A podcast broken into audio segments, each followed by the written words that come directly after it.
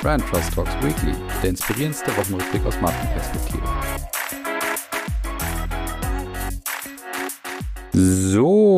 Liebe Hörerinnen und Hörer, willkommen zurück zu Brand Trust Talks Weekly, bei eurem Lieblingsmarkenrückblick der Woche. Und wir befinden uns in der KW 27 und ich habe natürlich wieder schöne Themen für euch ausgesucht. Es wird diesmal auf jeden Fall ein bisschen VW-lastig, also wir sind im Automobilbereich unterwegs. Ich habe ein bisschen was vom Fußball dabei, ich habe eine Studie dabei, ich habe dann noch auch einen Gewinner, einen Verlierer und auch ein Fundstück dabei. Also ich würde sagen, da ist wieder einiges geboten. Bleibt dran, los geht's. Ja, den Beginn macht heute die besagte Studie. Und ich hatte ja letzte Woche zum Thema aus S. Oliver hier schon berichtet, die ja eine neue Kampagne gemacht haben und dabei letztendlich so ein bisschen mit den Knappheiten oder Sorgen auch der Käuferinnen gespielt, die dann immer wieder gesagt oder die ja damit ironisch eher umgegangen sind. Und jetzt ist es so, dass eine Studie erschienen ist von Snap Inc. und Foresight Factory, die sich eben genau die Frage stellen, ob sich denn das Konsumentinnenverhalten beim Shopping an sich jetzt nach Corona verändert habe. Und dazu haben sie rund 20.000 Menschen befragt. Zentrales Ergebnis der Umfrage ist, dass die Kombination aus physischem Aufenthalt in einem Geschäft mit nützlichen digitalen Elementen der neue Schlüssel zum Erfolg sein könnte, um die Menschen eben zurück in die Innenstädte und Shoppingcenter zu locken. Das ist mal grundsätzlich nichts Überraschendes. Ich habe aber für euch nochmal so ein bisschen die Erkenntnisse in zwei Blöcke aufgeteilt, um das Ganze vielleicht auch zu stützen, was da als zentrales Ergebnis rausgekommen ist. Mein erster Erkenntnisblock ist, dass grundsätzlich das Thema stationäres Shopping erstmal relevant bleibt. Fast die Hälfte der deutschen VerbraucherInnen KundInnen während des Lockdowns haben auch gerade die sozialen interaktiven Aspekte des Shoppens vor Ort eben vermisst. Bei der Gen Z, die zwischen 95 und 2010 geboren sind, sind es sogar 52 Prozent. Zweitens, für eine fachkundige Beratung würde jeder Fünfte der Befragten zurück in die Geschäfte kommen, beziehungsweise extra den Weg in die Geschäfte antreten. Dritte Erkenntnis im ersten Erkenntnisblock ist, dass 44 Prozent der deutschen Millennials angaben, dass sie seit Beginn der Pandemie gerade lokale Geschäfte stärker unterstützen würden. Und gerade unter den SnapchatterInnen, die dort auch befragt wurden, war sogar der Anteil größer, nämlich bei 51 Prozent. Soweit so gut. Ich habe noch einen zweiten Block mit dabei, wo gerade so ein bisschen die Notwendigkeiten der Konsumentinnen jetzt deutlich werden nach Corona und wo auch vielleicht Chancen liegen könnten, gerade für den stationären Handel. Interessant ist nämlich dabei, dass 20 Prozent der Befragten sagen, sie würden sich von besonders hohen Sicherheitsmaßnahmen zu einem Umweg in den Einzelhandel bzw. in den stationären Bereich hinreißen lassen. Und das zeigt natürlich nochmal, dass jetzt gerade auch das Sicherheitsbedürfnis gestiegen ist. Jetzt auch nichts Besonderes, aber durchaus etwas, was man im, im Blick haben muss. Das ist eben ein Musskriterium geworden, dass man nach wie vor auch auf Sicherheitsmaßnahmen setzt. 15 Prozent der deutschen VerbraucherInnen würden einen Laden aufsuchen, der sofortigen Zugriff auf Bestandsinformationen bietet. Also das heißt, wenn ich jetzt mir überlege, in einen Laden zu gehen und vorher vielleicht sehen kann, ist das, was ich suche, auch noch in meiner Größe vorhanden, dann würde das eben 15 Prozent dazu bringen, dann auch dorthin zu gehen. Bei Snapchat-Usern sind sogar 32 Prozent. Mehr als zwei von fünf VerbraucherInnen in Deutschland empfanden es als frustrierend, Produkte beim Online-Shopping in der Pandemie vor dem Kauf nicht anfassen und anprobieren zu können.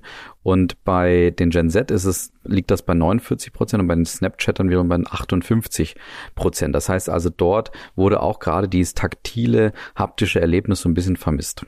Und letzte Erkenntnis in diesem Erkenntnisblock ist, dass rund drei von zehn deutschen Kunden es sich wünschen würden, dass man auch Kleidung via Augmented Reality anprobieren könnte, als dann zum Beispiel in die Umkleidekabine zu gehen. Ich persönlich bin zum Beispiel auch so ein Typ, ich mag es überhaupt nicht immer die Sachen anzuprobieren. Das dauert mir immer zu lange, die Haare gehen kaputt, alles ist irgendwie anstrengend, man fängt an zu schwitzen etc. Ob ich es jetzt zwangsläufig mit Augmented Reality machen würde, weiß ich nicht, aber Fakt ist, dass ich dort auf jeden Fall auch eine Knappheit und Sehnsucht habe und dort gerne irgendwelche neuen Lösungen ausprobieren würde. Grundsätzlich habe ich mir aber trotzdem jetzt die Frage gestellt, was können wir denn von diesen Erkenntnissen, die ich ja für euch jetzt so ein bisschen zusammengefasst habe, hier nochmal insgesamt mitnehmen? Und erstens natürlich das, was ich zu Beginn schon gesagt habe, das stationäre Shopping bleibt relevant, echte Kontakte, Interaktion, gute Beratung und auch haptische Erlebnisse sind nach wie vor hochgradig ersehnt von den Konsumentinnen dort draußen. Zweitens, es zeigen sich eben gerade diese Knappheiten und Sehnsüchte, zum Beispiel am Thema Anprobieren. Und da ist natürlich nochmal der Hinweis, bei allem, was eben nervt und gerade auch Konsumentinnen dort draußen nervt, da ist man dann eben auch offen für digitale Tools. Aber da, und das ist meine finale Erkenntnis, ist es eben wichtig, dass wir natürlich auch auf die Qualität achten und nicht nur auf die Quantität, also nicht einfach nur ein digitales Tool dorthin stellen, sondern dieses digitale Tool muss eben auch einfach sein. Das muss wirklich helfen und das muss wirklich dabei unterstützen, dass ich einen Störfaktor, den ich habe, also irgendwas, was mich nervt, dass das eben entscheidend reduziert wird. Und da geht es nicht einfach nur darum, ein paar iPads oder ein paar AR-Panels irgendwo hinzustellen, zu sagen, das ist jetzt Connected Shopping, sondern man muss sich wirklich genau Gedanken machen als Händler, wo liegt denn jetzt die Knappheit, wo kann ich einen Störfaktor hier, wie gesagt, entscheidend reduzieren, beziehungsweise vielleicht sogar zu einem Gain-Faktor machen. Und das bestätigen auch die Studienautoren hier, die sagen eben, die VerbraucherInnen zeigen trotz der Bequemlichkeit und dem Engagement beim Online-Shopping ein klares Verlangen nach menschlicher Interaktion, die mit persönlichem Einkaufen einhergeht. Das sagt zum Beispiel Foresight Factory CEO Merb Korin. Und ShopperInnen wollen das Beste aus beiden Welten. Marken, das soziale Erlebnis des Einkaufens mit der Effizienz des Online-Handelns verbinden können, werden davon profitieren. Vor allem bei der Gen Z und den Millennials. Das resümiert Snap Deutschland-Chef Götz Trillhaas. Also insgesamt glaube ich jetzt nicht zwangsläufig überraschend, aber doch durchaus nochmal bestätigend, was der Handel vielleicht jetzt zu tun hat. Zweites Thema ist heute die VW-Markenarchitektur und dort hat man ja über Jahrzehnte ein entsprechendes Imperium aufgebaut und verfügt dort über insgesamt zwölf Marken. Und dabei muss ich jetzt sagen, verfügt über zwölf Marken. Sie haben nämlich die Mehrheit an der prestigeträchtigen französischen Luxusmarke Bugatti in der letzten Woche abgegeben und zwar an Rimac aus Kroatien. Und das bedeutet, dass jetzt VW nach wie vor immerhin auch noch auf elf Marken kommt im gesamten Konzern, also das reduziert haben. Und das ist insofern etwas symbolträchtig, dass der ehemalige Übervater von VW, Ferdinand Pirch, ja dort durchaus hingearbeitet hat und das Ganze mal resümiert hat, als indem er gesagt hat, zwölf ist eine gute Zahl und dass es ein Traum war für ihn eben, den Konzern VW auf zwölf Marken hin auszubauen. Und das wiederum, diese Idee von damals von Piech, geht natürlich jetzt ein Stück weit konträr mit der Strategie von Konzernchef Herbert Dies, der immer wieder deutlich macht, wie er den Volkswagen-Konzern elektrifizieren und in die Zukunft führen möchte. Und dort hat er zum Beispiel nochmal zu Protokoll gegeben, dass eine große Markenanzahl per se eben kein wichtiges Kriterium sei für VW, genauso wenig wie große Absatzzahlen. Also es störe ihn auch nicht, dass Toyota jetzt gerade wieder beim Absatz an der VW-Gruppe vorbeigezogen sei. Vielmehr möchte er, dass wir natürlich weiterhin oder möchte, dass er, dass VW weiterhin Skalenvorteile hat, aber eben gerade um das Thema Marktführerschaft beim E-Auto auszubauen, weil dort wollen sie eben schneller wachsen und profitabler sein als die Wettbewerber. Deswegen glaube ich, der Verkauf von Bugatti keine überraschende Erkenntnis oder überraschende Nachricht und war durchaus zu erwarten und es ist vielleicht sogar zu erwarten, dass VW weiterhin seinen Konzern in der Richtung auch aufräumt, um dort noch mehr Kapital und Möglichkeiten und Ressourcen zu haben für die weitere Elektrifizierung des Konzerns. Wir kommen nochmal zu VW, die haben nämlich auch in einem anderen Bereich ihre Strategie weiter vorangetrieben, nämlich ihre Markenstrategie mit dem Namen Accelerate, die wiederum sagt, dass man nach eigenem Anspruch eben zur begehrtesten Marke für nachhaltige Mobilität werden möchte. Und dort ist es so, dass Dr. Markus Kleimann eine neue Funktion übernimmt. Und zwar wird Dr. Markus Kleimann dort der CXO, der Chief Experience Officer.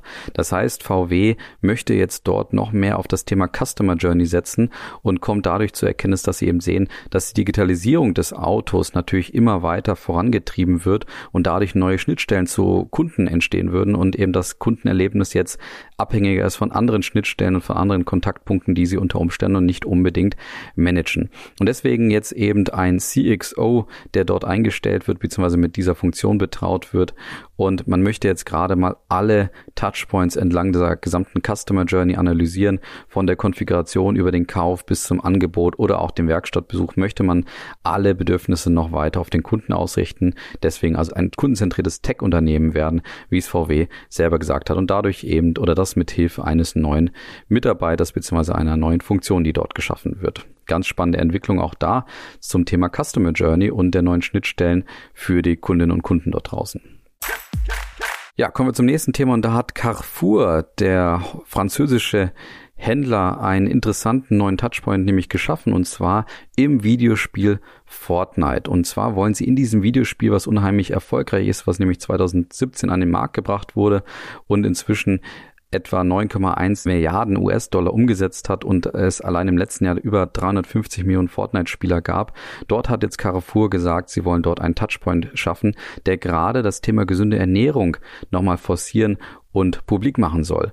Und das passt dazu, dass der Einzelhandelsriese aus Frankreich eben gerade dort ein Act for Food Programm gestartet hat und das eben auch durch diese Interaktion bzw. durch diesen neuen Touchpoint eben nochmal gestützt werden soll. Der Touchpoint heißt Healthy Map und ist eben gerade in diesem Spiel Fortnite sozusagen zu erreichen und in dieser Healthy Map kannst du praktisch als Spieler von Fortnite, wo es darum geht, dass du am Ende einfach überlegst, indem du dich versteckst, indem du suchst und indem du neue Sachen baust und eben auch zum Beispiel gewisse Lebensmittel sozusagen konsumierst in dem Spiel, damit du eben überlebst. Genau dafür soll diese Healthy Map eben da sein. Das heißt also, Carrefour hat in dem Spiel eine Art Lebensmittel-Supermarkt oder Supermarkt der Zukunft gebaut mit Biogas-LKWs, mit Windmühlen, Gemüsegärten und Bauernhöfen. Erinnert, erinnert so ein bisschen an den Touchpoint von Rewe, die ja auch so einen Supermarkt in echt kreiert haben. Und in dem Spiel kannst du dann praktisch Obst, Gemüse und Fisch von Carrefour kaufen oder beziehungsweise dort konsumieren und du gewinnst dadurch Lebenspunkte zurück. Und das ist ein wunderbar toller Kontaktpunkt, weil erstens Carrefour natürlich hier wieder auf das Thema E-Sports setzt, was ja gemeinhin, wie ich vor zwei, drei Wochen berichtet habe, ein unterschätzter, ja, eine unterschätzte Disziplin ist, gerade um zum Beispiel solche Sponsoring-Aktivitäten auch zu machen. Und sie verbinden es wunderbar mit ihrer aktuellen Strategie, beziehungsweise mit dieser strategischen, mit diesem strategischen Programm Act for Food. Und deswegen durchaus erwähnenswert hier im Branchos Talks Weekly. Ja, kommen wir noch zu Gewinner, Verlierer und auch dem Fundstück. Gewinner ist diese Woche der japanische Videospielhersteller Konami. Und da sind wir schon wieder beim Thema Videospiel. Und zwar, weil sie einen Sponsorenvertrag mit Barcelonas Antoine Griezmann aufgelöst haben. Und jetzt könnte man natürlich sagen, Griezmann ist dann der Verlierer. Ich habe jetzt Konami ganz bewusst zum Gewinner gemacht, weil Hintergrund dafür ist das Thema Rassismus. Es ist nämlich ein Video erschienen, das 2019 aufgenommen wurde, wo Griezmann mit Dembélé, seine Mitspieler auch im der französischen National, im französischen Nationalteam gemeinsam in einem japanischen Hotel residiert und dort die Mitarbeiter aus dem Hotel, die beiden unterstützen, dass der Fernseher in Gang gebracht wird und Dembele äußert sich dort ja durchaus rassistisch oder zumindest diskriminierend, indem er sagt, all diese hässlichen Gesichter nur damit du PES, also Pro Evolution Soccer, die Fußballsimulation spielen kannst. Schämst du dich nicht? Und dabei lacht dann Griezmann durchaus und gutiert diesen Witz offensichtlich und Konami fand das Ganze gar nicht so lustig und hat dann gesagt, dass es überhaupt nicht ihrer Philosophie entspricht und dass Diskriminierung jeglicher Art eben nicht zu akzeptieren akzeptieren sei und deswegen hätten sie den kürzlich mit Griezmann geschlossenen Vertrag, wo er Botschafter für Yu-Gi-Oh! werden sollte, eben jetzt wieder gekündigt. Zudem hat Konami aufgefordert, dass der FC Barcelona, also der Verein von Antoine Griezmann, auch dazu Stellung beziehen müsse, weil man auch von denen erwarten würde, dass sie das Ganze mal erklären und einordnen. Deswegen hier für das Thema Haltung, dass sie hier beweisen, indem sie dort einen klaren Cut machen, ist Konami hier Gewinner der Woche für mich. Ja, Verlierer diese Woche ist die deutsche Nationalmannschaft in Verbindung mit Adidas und zwar, weil sie nach dem vielleicht etwas zu frühen Ausscheiden aus der Europameisterschaft nun gemeinsam mit Adidas eben die Trikots durchaus verramschen müssen. Ursprünglich lagen die Preise teilweise bei bis zu 130 Euro und jetzt gibt es die Trikots von der Nationalmannschaft, ja fast schon ein Kauftipp jetzt, für 50 Prozent weniger. Und das liegt natürlich einerseits daran, dass es weniger Public Viewing gab, wo normalerweise immer viele Trikots vorher auch gekauft werden, weil man die natürlich dann auch tragen möchte, aber natürlich eben auch an dem besagten Ausscheiden. Grundsätzlich ist Adidas und die deutsche Nationalmannschaft hier Verlierer für mich, weil sie die Preise natürlich eh schon sehr hoch angesetzt hatten. Also wie gesagt 130 Euro für ein Trikot das ist sicherlich aus Adidas und Nationalmannschaftssicht sehr sinnvoll und wunderbar kommerziell angesetzt. Aber die Frage ist, ob das nicht vielleicht auch anders geht, gerade wenn man überlegt, welche Rolle denn die Nationalmannschaft auch gerade für die Bevölkerung, für die Gesellschaft auch haben könnte. Und da muss man überlegen, ob 130 Euro nicht per se vielleicht etwas zu weit hoch angesetzt sind. Aber deswegen unter anderem aufgrund dieses Verramschens, was nie eine Marke tun sollte, jetzt Adidas und die DFB Nationalmannschaft Verlierer diese Woche für mich.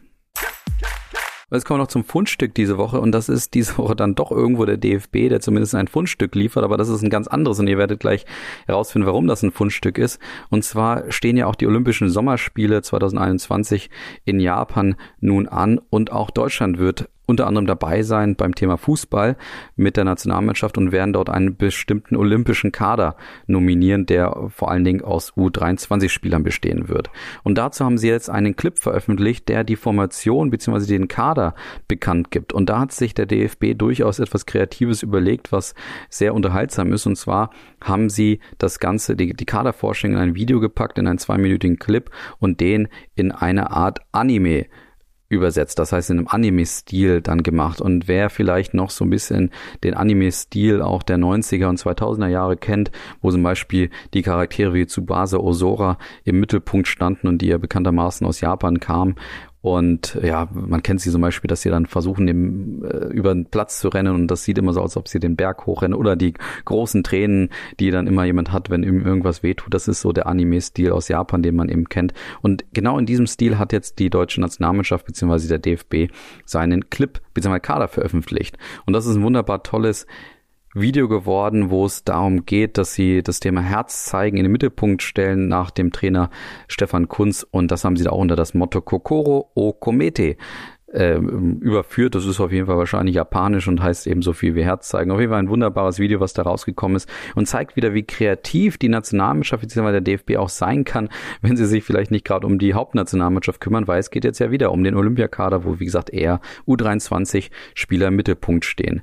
Und das Video könnt ihr euch auf jeden Fall mal anschauen. Es ist, wie gesagt, sehr unterhaltsam gemacht. Und ja, damit entlasse ich euch jetzt wieder ins Wochenende und bedanke mich für eure treue Zuhörerschaft hier und wünsche euch natürlich jetzt ein wunderbares Wochenende, einen guten Start in die nächste Woche und freue mich, wenn ihr nächste Woche wieder einschaltet. Bis dann, macht's gut. Ciao.